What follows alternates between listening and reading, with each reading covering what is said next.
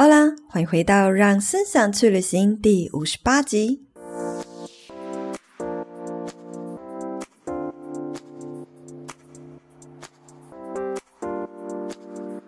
想要拥有好业绩，获得优质客户，却总是苦恼不知道该如何行销，让受众爱上你的品牌吗？观察到我们工作室呢，也越来越多粉丝是拥有自有商品的新创业家，也有很多创作者开始渐渐打造自己的品牌和服务。但每一次看大家行销的方式，我就真的很受不了，因为多数人都会用浮夸的折扣、销价策略来获取消费者的注意。但是这样的方法却会带来恶性竞争，不仅破坏品牌形象，还会打乱市场价格。今天就让资深行销顾问 S 编，没错，就是我，来告诉你们如何透过创造价值，然后再用价值创造出漂亮的业绩吧。如果你是第一次收听这个节目，欢迎追踪我的 Instagram，了解更多不一样的人生观点。S 点 Style 点 Cycle。S 点 Style 点 Cycle，或者是学习更多社群行销、个人品牌，也可以追踪 S 风格社群工作室的 IG。谢谢你的追踪，那我们就开始进入今天的话题吧。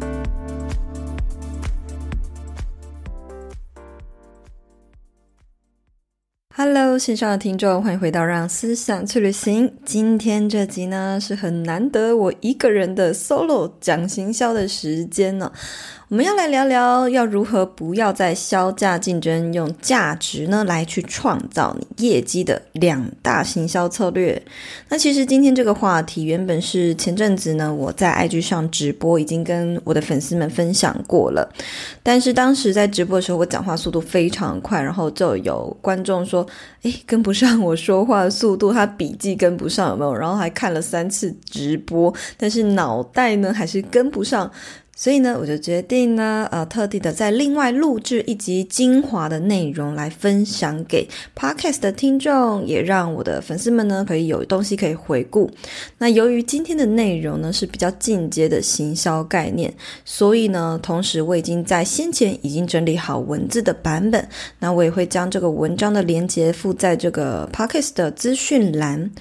让大家在一边听的时候可以一边阅读文字，那对于你们来说可能会比较好咀嚼，比较好消化一点。所以，首先今天这集，如果呢你是拥有自己的服务跟商品，不管你是新创业家、微商创作者，或者是你是普通的上班族，平常是有业绩压力的那种，这一集呢，我将会告诉你要如何就是用对策略去销售你的商品，以及要怎么样呢去创造一个价值，然后再用你的价值去创造你的业绩的行销策略哦。那我们都知道，现在已经是一个透过社群网络行销卖东西的时代了，但是有非常多人刚开始在打造你的服务跟商品的时候，你会去担心说，诶，自己会担心说，比不过在市场上已经有一定声量的那些品牌，所以在这个时候呢，在心理上呢，会产生一个自我匮乏感。因为你担心说拼不过人家，诶，我我推出的商品我真的可以吗？我真的可以卖得出去吗？由于这种匮乏感呢，让很多新创业家或者是创作者啊，在推出自己的服务的时候，会从一开始就采取这个低价，或者是用削价的方式呢，来进军这个市场，或者是来得以竞争。听到这边，如果你刚好就是不小心踩到了这个地雷，我真的必须告诉你，从一开始把你的商品就是用低价的方式卖出，绝对是一个很笨、很笨的策略。那至于销价这个方式呢，也就是说做折扣的意思啦。如果呢你有做对一些事情，有调整对一些思维跟观念哦，我在后面会跟大家说什么是正确思维。如果呢你有做到。呃，后面我要讲的那几点呢，那其实它就会是一个很棒的策略。除此之外呢，我也将告诉大家，那除了折扣啊、削价竞争之外，是不是有更好的行销方式，可以让消费者提高跟我们购买的欲望？甚至如果你做得更好的话，他们还会进一步的变成我们的忠实客户。我敢保证，只要你们学会这一套行销模型啊，了解到要如何透过创造价值的方式，呃，来服务你的受众，你卖两千元跟卖五百块的东西转换率都会是一样的。首先，我们在正式进入呃这个行销策略之前呢，我先来告诉大家。呃，什么时候才要采取这个销价的策略？过去我做视觉陈列，当时我在 Mango 工作的时候，嗯、在西班牙要配合这个欧洲打折季，所以我也看了很多快时尚的促销策略。那以前回到台湾之后，又曾经在不同的服装品牌啊，又呃到内容产业，也就是做媒体业嘛，我其实。真的碰过很多不少的这种产品行销，然后或者是促销策略，一样呢，有时候也会去办一些折扣啊、销价的活动。但是在折扣的时候，你们可以去思考一下，如果你是消费者，建议大家可以去思考一下，为什么有一些品牌它要做折扣？它在将一个商品打折的时候，它背后的目的到底是什么呢？那相信听众们都很聪明，你们应该其实都猜得到哦，他要将一个商品去打折，其实品牌背后。都一定会有它所谓的行销目的，这个东西呢，在我们的行话里面讲，它叫做 KGI。那 KGI 呢，其实它全名叫做 Key Goal Indicator，也就是关键目标指标。像是为了要回馈客户啊，或者是为了要搭配节庆活动啊，又或者是为了要销库存，帮品牌扩张声量，或者是要提升顾客回头率，测试 MVP 产品。等等，这种大方向的一个目标呢，我们都会称之为 KGI。而 KPI 大家常常听到嘛，KPI 指的是关键绩效指标，所以所谓的 KPI 就是建立在 KGI 之下，这个 KGI。已经设定好之后呢，再去设定 KPI，设定所谓相对的这个呃数据的指标。比如说我的 KGI 呢是为了要扩张品牌的声量，那么我的 KPI 可能就会呃设定成广告的触及人数啊、粉丝人数啊等等。那如果呢要提升业绩的话，那我的 KPI 可能就会以单日销售业绩或者是转换率来作为我们的 KPI。好，所以其实呢，就消费者的角度来看呢，你们其实已经知道了，在做任何的促销活动，其实是必须要有一些所谓的行销目的存在的。这样子呢，它就会是一个很棒的销价策略。但什么时候会成为一个很笨的折扣策略呢？也就是如果呢，你什么都没想，你只是单纯的害怕比不过别人的品牌。单纯的要跟别人竞争，单纯的怕卖不出去，才一直不不断的做折扣，那这个我就会说，真的是一个非常笨的行为。真正成功的良性竞争呢，是知道要怎么样去创造价值，或是怎么样替公司内部带来更多的。呃，就是成效或绩效，用价值去竞争。如果说你是要用低的价格哦，去跟市场上其他的商品来竞争，你会永远都比不完。那我们刚刚前面讲的这些 KGI 呢，这些行销目的，他们都是带着所谓的呃内部营运的取向，也就是说，不管是回馈老客户啊，或是呃节庆活动啊、销库存啊等等，这些目的，这些 KGI 都是为了品牌着想。或者是是内部营运取向的所设定的一个 KGI，可是如果呢，你是因为为了要跟外部来竞争，然后来做折扣的话，那其实就是一个很不好的策略。那虽然说有明确的 KGI 呢，可以做折扣，可是呢，在这边也要提醒大家一下，在做折扣策略的时候，也建议一定要采取限时限量的这个方式。例如说，像我们在办活动的时候，你就会发现哦，几月几号前呢，你就可以获得这个早鸟票的优惠。像这样子呢，就是一个限时限量的折扣方式。那它背后的 KGI。的目的呢，我们会说，可能就是为了要第一波的声量，或是冲刺这个销售量。那比如说，有一些新兴创作者呢，也刚开始在举办讲座啊、工作坊，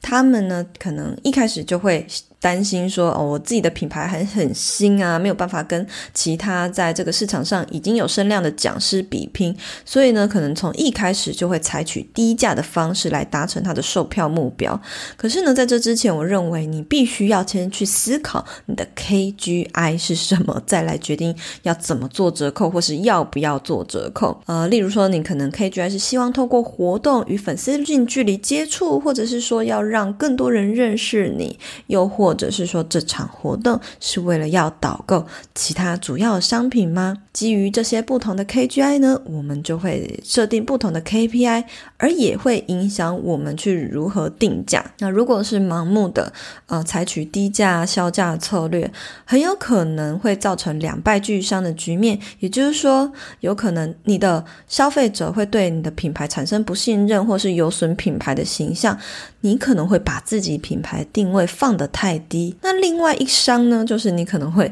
破坏到整个市场的行情。所以呢，定价呢，真的是一个非常重要的学问哦。那么接下来呢，就想要问问大家。你们知道什么是 USP 吗？所谓的 USP 呢，就是呃，全名叫做 Unique Selling Point，这个也是行销学里面的一个环节。那这个 USP Unique Selling Point 或者是 Unique Selling Proposition，你要怎么称呼它都可以有两种说法。在中文呢，我们称之为特殊卖点或者是特殊价值。为什么我突然提到这个 USP 呢？因为啊，过往有很多行销人，他们都会非常的强。强调哦，你在做你的品牌的时候，或做你的服务跟你的商品，一定要帮你的这个商品跟品牌打造出属于自己的 USP。那这个 USP，我稍微举例一下好了，怎么样在商品创造出一个 USP 呢？例如说像，像诶大家都在用一般的智慧型手机，结果三星呢，它突然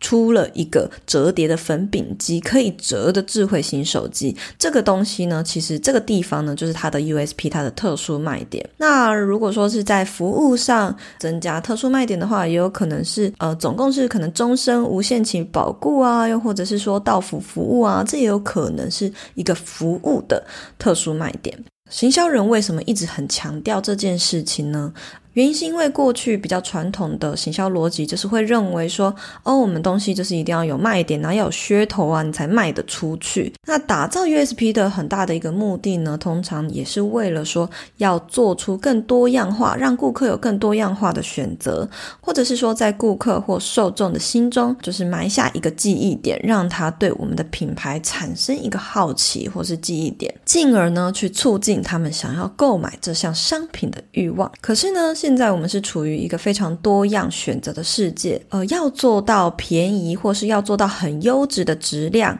或是要做到很特别，真的是非常容易的一件事情。呃，无论是在造型面啊、功能面啊，去打造更精致化的服务，呃，这些对于现代人来说其实是轻而易举，尤其是在台湾，呃，有这么多资源。举例来说，像开价的化妆品跟保养品。几乎可以说是跟这个专柜的快要没有什么两样了，已经好像没有那么特殊了。由此可见呢，在这个快消费的时代，这样的产品经销思维已经行不通了。那像是在台湾，人人呢真的都可以做出便宜、多样化、质量又好的商品和服务。再多的卖点呢，对于我们来讲，都可能只是变成一个噱头，或者是对我们来说，我们也看不出这些微的差别有什么差哦。再举一个大家比较清楚的例子哦，比如说过往啊，我们都会拿星巴克当做一个很棒的行销案例。行销人会认为说，星巴克啊这个品牌，无论是在品牌定位、环境、服务、商品呢，它都独树一格，拥有自己很棒的质量跟风格。可是，可是在台湾的咖啡厅琳琅满目，真的就是我们台湾真的几乎随便一间咖啡厅，那个氛围就很棒。然后它的咖啡豆呢，都是职人所种，然后我们的咖啡师又真的都很厉害，到处都可以遇到有得过奖的咖啡师，所以我真的可以说，随便一间咖啡厅，这咖啡水准应该都是有超越星巴克的。那我们不要讲那些就是什么名咖啡师开的咖啡厅哦，就即便这是连锁的路易莎，它之所以为什么可以在台湾市场打败星巴克呢？被人家称之为台版星巴克，也是因为它可以用更便宜的价格去提供呃，我们相当的商品啊，以及整体的环境服务品质。而在会员系统上来说，它也慢慢慢慢的建制的很完善，使得这个星巴克它原本的那些特殊卖点已经变得没那么特殊了。那接下来你可能就会说，哇，那怎么办？打造 USP 已经不是一个很棒的行销策略了，那我们还能怎么样让我们的商品还有品牌去让受众注意到我们的服务物跟商品呢？想要在众多商品中脱颖而出啊，我认为就必须要仰赖创造价值来提升买气。先创造出价值，你才有可能进一步的创造出业绩。而价值呢，这件事情则是可以透过以下这两种行销方式呢，来向消费者展示。第一个。是使用体验行销的方式。早期呢，我们经历了所谓的名词行销的时代，我们会用最直白的方式呢，向消费者推广产品。例如说，像是维大利的广告啊，它就会一直不断的重复着“维大利，维大利”，对吧？丝丝感冒药，它就会一直不断的 repeat。感冒用思思这句话的台词的形式，来一直提醒你，就是一直洗脑你，用名词来洗脑你。哦，所以以前过往的这种广告，我们就可以看得出来，会用这样子名词行销的方式去植入人心。而在中期呢，我们就开始有了形容词行销。所以呢，当行销人开始或广告人发现说，哎，已经就是一直在那边 repeat 商品的名字，没有什么意义。我们开始会去赋予这个商品的一些价值性，所以就会想用形容词去提醒我们的。观众，或是提醒我们的消费者啊，我们的产品跟服务有多值、有多棒、有多漂亮，怎么样、怎么样、怎么样，用各种形容词呢去带出这个产品的特色。可是这一招啊，一直到现在这个时代，我想，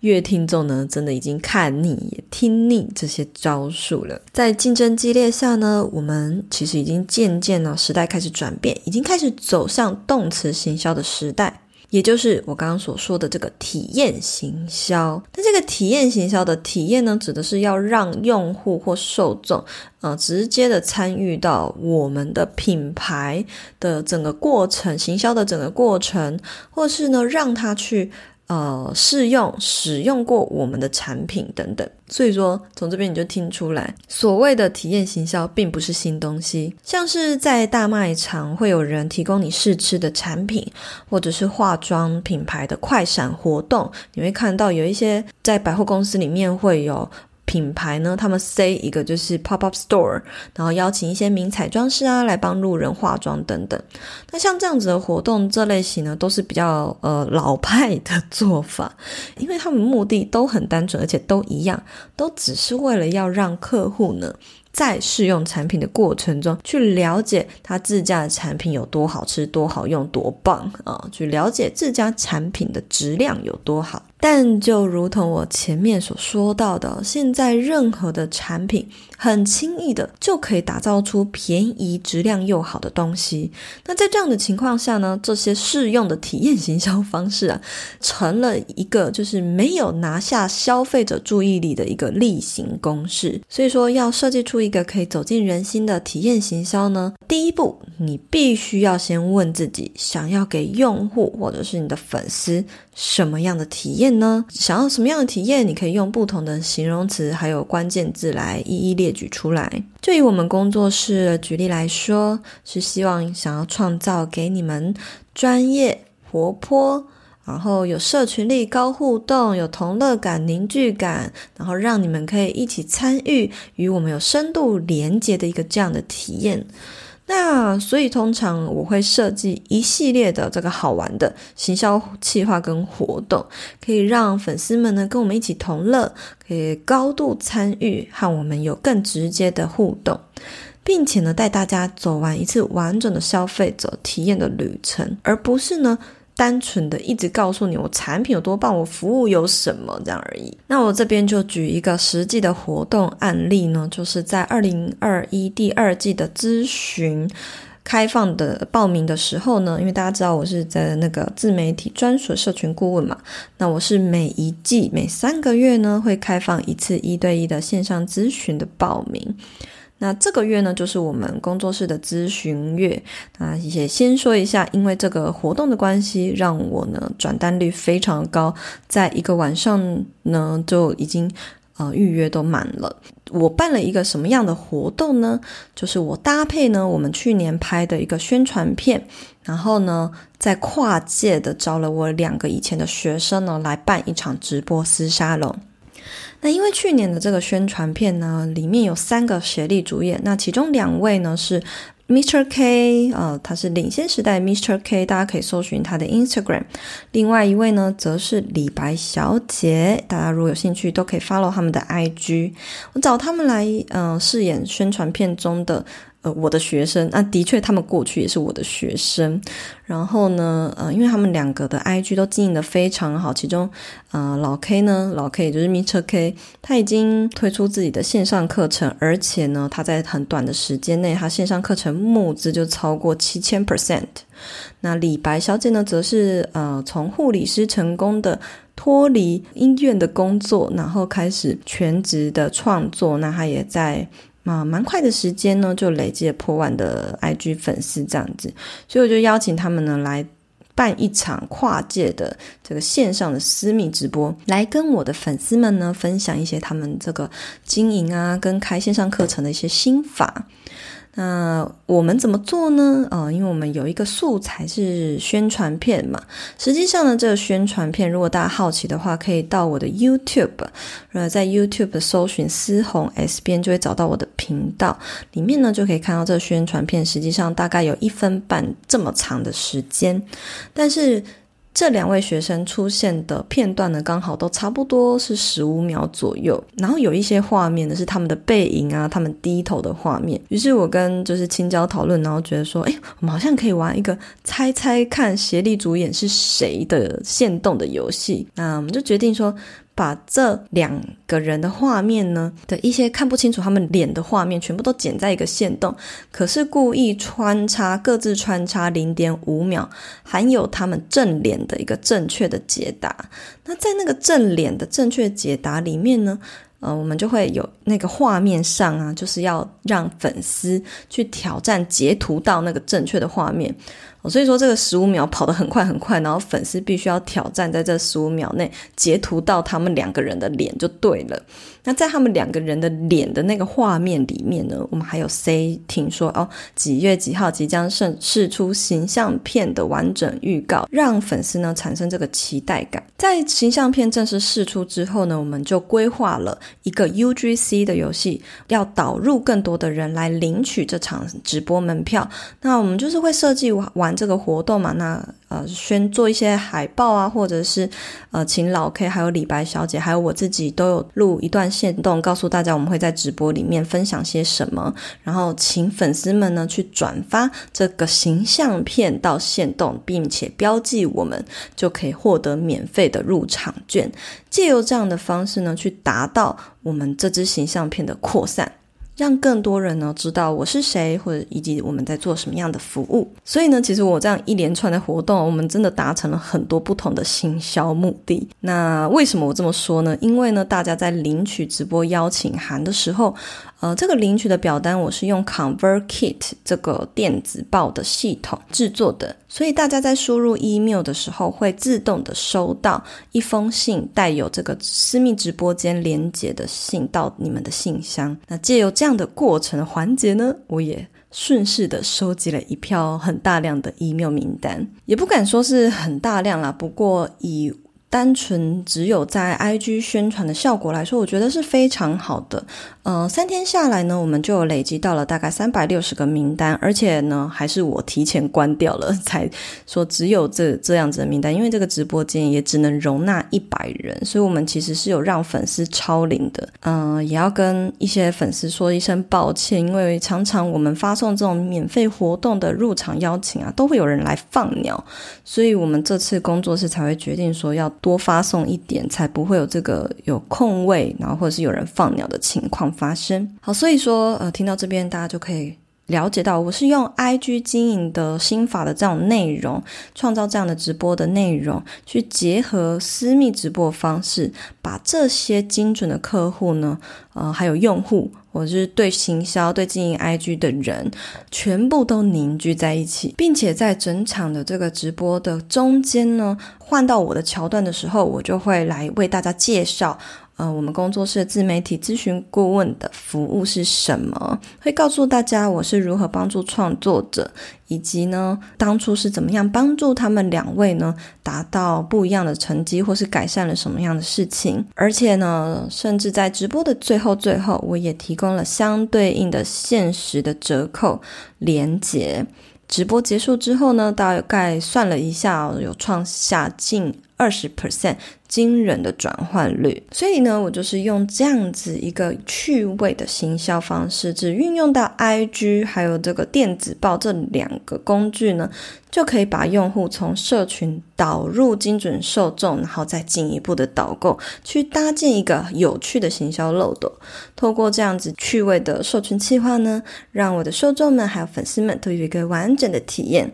实际参与并且了解我的服务跟商品，也能够减少说大家对于推销的这种排斥感，因为呢，我已经是用行销的方式在介绍我的商品，而不是用推销方式一直叫你买，一直叫你买这种感觉。反倒是我是释出非常多的资讯，让大家更了解，哎，我我可以帮你们解决什么，给大家做个参考，要怎么样做出一个很有趣的体验行销，让这些消费者可以大大提升想要跟你买单的欲望哦。谢谢你们长期以来对让思想去旅行的支持。现在 S 边要分享给你们一个好消息，那就是我和工作室的视觉行销青椒一起开了一档全新节目，Hit Me Up，下班打给我。在这个节目中，我们将会透过趣味的聊天方式，一起在每周一的下午五点等你下班，和你们聊聊关于各种令人搞不懂的人生观、人类行为观察以及心灵成长的内容。这是一档适合在下班后收听的疗愈系 Podcast 节目，现在就立刻到 Apple Podcast 或者是在 Spotify 搜寻“下班打给我”，订阅支持起来，加入我们的八卦闲聊吧。接下来要创造价值的第二个行销方式叫做关系行销。不知道大家有没有听过什么叫做关系行销呢？嗯、在讲这个之前呢，你们可以先去回想看看，你的身边是否有一种朋友，平常啊都没有什么交集，可是只有要推销东西要或者是要卖东西的时候，才突然联系你。当我这样讲的时候，你可能心中已经浮现了一些名单，对吧？而这样的人呢，真的是还蛮让人避之唯恐不及。所以说，为什么有一些可能像直销或者是保险业的人，他们可能不懂行销的话，就会让人家感到就是对于他们推商品的方式感到很不舒服。通常都是因为一开始他们都是必须要先卖给身边的朋友嘛。可是因为名单或者是人生交的朋友本来就不多啊，有一些你平常没去联系，结果偏偏是在你要做保险或是卖东西的时候才去找人家，那当然朋友就会感到反感啦。所以说要怎么样避开让我们的用户或者是粉丝对我们有这样子反感的感觉，那就是必须要运。运用关系行销啦，所以说关系行销呢，指的就是透过与顾客建立深度的情感连接，让他们呢能够心甘情愿的被我行销，呃，甚至是拜托你提供更多服务，或是。呃，或是业配更多给我，或者是卖东西给他这样子。呃，所以说呢，个人品牌基本上啊，它就是关系行销的其中一种方式。呃，讲到这边呢，我就会举浩浩的例子嘛。那浩浩呢，他就是业配王啊，因为他拍出来的业配影影片都很好笑，所以反而是让粉丝呢会去敲碗说：“快点业配我吧！”这种感觉。那个人品牌。平常为什么它就是关系行销一种方式？因为我们平常就是在跟粉丝维系感情啊，然后我们提供大家所需要的价值啊，也为大家解决问题，或是展现出我们的人格魅力。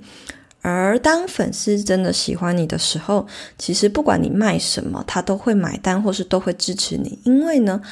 他喜欢的是你这个人，而不再是用这个商品的品质啊或价值啊去评断他要不要买这个商品了。嗯、有很多网红，他们推出自己的商品，即便那个商品听起来就是很无厘头，或者是一点都不实用，可是因为粉丝很喜欢他们，就还是会一股脑的去抢购。但是呢，在开始做关系行销之前，我们就也必须要先问问自己。你想要和 TA 建立什么样的关系呢？再进一步的连带去思考说，那你的品牌跟整个社会、跟整个社群是什么样的关系？那之前在直播分享这个行销方式的时候，其实底下观众纷纷都回答说自己想要跟他的用户建立像朋友一样的关系，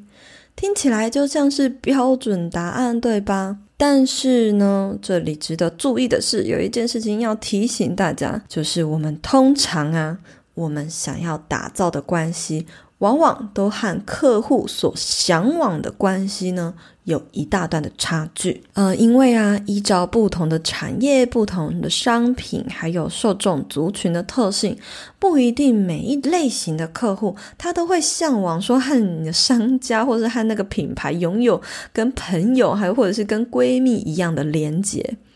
假设说，同样我们都在卖家具好了，可是今天我们的受众有分两类人，一类呢是老板级的客户，一类呢是普通上班族或小资女等等。那么老板级的客户，他会想跟你当朋友吗？当然不会啊！老板级的人就是他只想要花钱了事，你赶快把事情办一办这样子。而普通上班族或小资族呢，他们就会希望可以跟你有多一点沟通，或是可以跟你要到多一点的折扣。所以说，我们首先要去知道说我们要打造什么样的关系之外，也必须要去呃，透过平常的互动去挖掘出，诶，你的粉丝或你的受众他们向往跟你产生什么样的关系。那如果说店家或商家误会了受众所向往的相处模式呢，你就会有可能发生一个窘境，就是你一直要去跟人家当朋友，跟跟人家拔钢筋，结果呢，反而把对方给吓跑了，或者是引来一阵白眼哦。不过听到这边，你可能会觉得哇。要做个关系或维系一个关系，怎么那么难？但是我必须要说，如果听众呢，你们是创作者的话，其实可以不用担心，因为创作者跟粉丝之间反而就比较简单了。因为呢，在个人品牌的领域啊，会比较单纯哦，是因为粉丝呢会比较容易对创作者或者是 KOL 产生崇拜。或是敬仰的这种情感，因此就会希望说可以透过社群媒体和我们能建立更多的互动，还有更多的对话，这样子比较紧密的关系。举例来说，之前咨询过几位创作者呢，嗯，就，有跟我透露过，他曾经呢就是到处去。呃，给不同的创作者咨询他的个人品牌。那虽然说现在有很多人都在替那个自媒体啊、个人品牌做咨询嘛，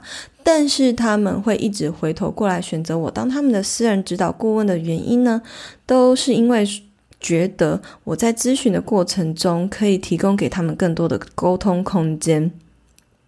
除了说我会采取先倾听再给意见的方式呢，先去了解你过往的这个职场经历，毕竟我本人也是在讲职涯的嘛，所以我而且我自己也当主管很多年，所以我非常的了解呢，呃，要怎么样从你过往的工作经历或是学经历呢？哪一些特性可以应用在你的个人品牌上，把它结合起来？除此之外呢，呃，我也我给的建议不会是像一般的讲师是跟你说这样做才是对，那样做才是对哦。就是有很多人跟我说他们去别的地方咨询是这样的体验。我通常都是会给你 A、B、C 可能三个方针，可是我会告诉你，你的现况呢可能比较适合 A，可是如果你想要选择 B 或 C 的进行方式也是 OK 的。我会让我的学生呢，或者是让来咨询的人有一个空间，让他有选择权，让他可以自由选择适合自己的方式，并且我会试图的去倾听他做这个品牌的理念是如何。不会像说其他的老师呢，一昧的有点像教官，或是有点像主管 跟员工之间这样子的一个关系的连接。那也因为我平常呢在社群上就会很用心经营跟每一个粉丝互动，所以说我就会不定期开一些人生问答的 Q&A 嘛。那有一些人他们通常都是会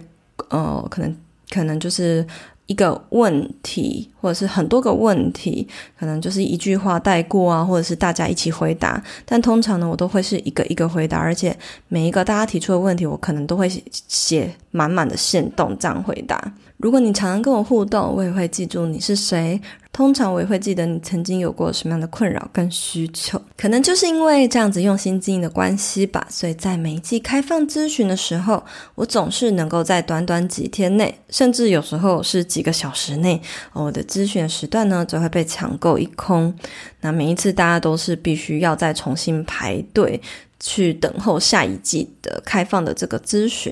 而且我在每小时的咨询过程中，嗯、就会有不少的创作者是很希望，然后很拜托，展现他有多想要做自媒体的决心，就为了要加入我这个九十天一对一的呃客制化的顾问课程来跟我学习。由此可见呢，只要是用个人品牌方式所建立起来的商业体系。买不买单，仍旧呢是取决于个人的魅力，以及呢你是如何和你的受众互动的。好，那么今天呢，终于来到了节目的尾声。最后是想要提醒大家，前面我们教了大家要怎么样用这个体验行销啊，还有关系行销，创造出啊、你的品牌价值，进一步的让消费者呢可以感受到你的品牌独特之处，可以更了解你们在做什么，而且呢让他们成为你的忠实顾客之外呢，也可以更进一步的让他们拜托你卖他东西。可是创造价值之后，千万不要忘了去传递价值，因为呢，即便呢前面这两种行销方式可以帮品牌创造出价值，借此跳脱以价格比拼的恶劣竞争环境，并且开启客户争相抢购的浪潮。可是呢，除了创造价值之外，更重要的是不要忘了将你品牌的 branding 和理念连带的传递给你的受众知道。因为啊，再好的价值，如果啊你没有说出来，在大家的眼里就等于是不存在。例如说，我假设我卖一个东西，然后它是环保，为什么通常它的包装都会说它是无毒、天然、环保呢？因为它不写出来，买的人就不知道它的理念嘛。创业的时候，大家也要去思考，如果你有一个很独特的理念，你要怎么样去呈现给你的受众或是你的消费者知道呢？在设计体验行销或是进行关系行销的过程中，一定要去思考怎么样表达，然后让你的客人感觉到这个价值的存在。举例来说，你可以去透过可能创造一句 slogan 啊，展现他们遇见你或是买了你的服务可以得到的体验，或是解决什么样的问题。记住。商品和流程可以被复制，但是呢，只有情感连接、理念还有体验呢，是别人抄袭不来的。所以，呃，听到这边，希望今天的节目呢，能够帮助就是正要打造产品跟服务，或者是正在为业绩苦恼的你们有一些帮助，就赶快。把这些行销方式应用在你的品牌，用价值吸引长久而且优质的客户上门，才能够迎接现在后疫情社群时代的消费文化和脚步哦。那我们就在下一集节目见啦，拜拜。